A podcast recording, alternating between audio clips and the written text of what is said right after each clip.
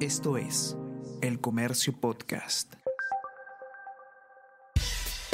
Buenos días, mi nombre es Soine Díaz, periodista del Comercio, y estas son las cinco noticias más importantes de hoy, jueves 31 de marzo.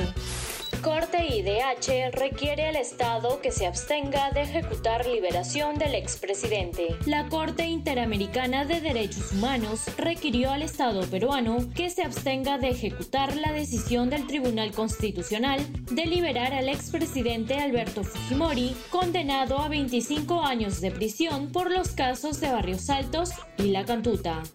Poder Judicial dicta cinco meses de impedimento de salida para los sobrinos de Pedro Castillo. La fiscal anticorrupción, Carla Cesenarro, solicitó la medida para Fray Vázquez Castillo y Gianmarco Castillo Gómez, sobrinos del presidente y otros investigados por presuntas irregularidades en provías del MTC. PNP solicita incluir a sobrinos y a Bruno Pacheco en el programa de recompensas.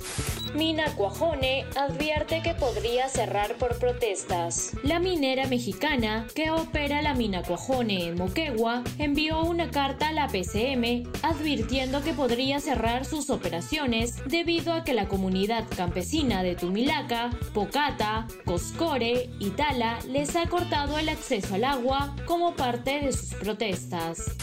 Minedu evalúa reducir vacaciones escolares del 2023. El ministro de Educación, Rosendo Serna, informó que el sector que dirige evalúa reducir los días de vacaciones escolares para recuperar las horas de clases que se perdieron por la emergencia sanitaria del COVID-19. El lunes, más de un millón de escolares de colegios públicos a nivel nacional regresaron a las aulas de forma presencial o semipresencial.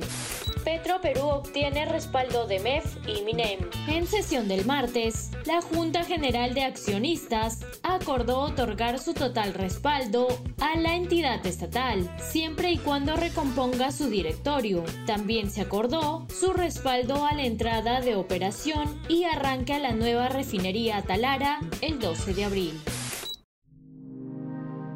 El Comercio Podcast.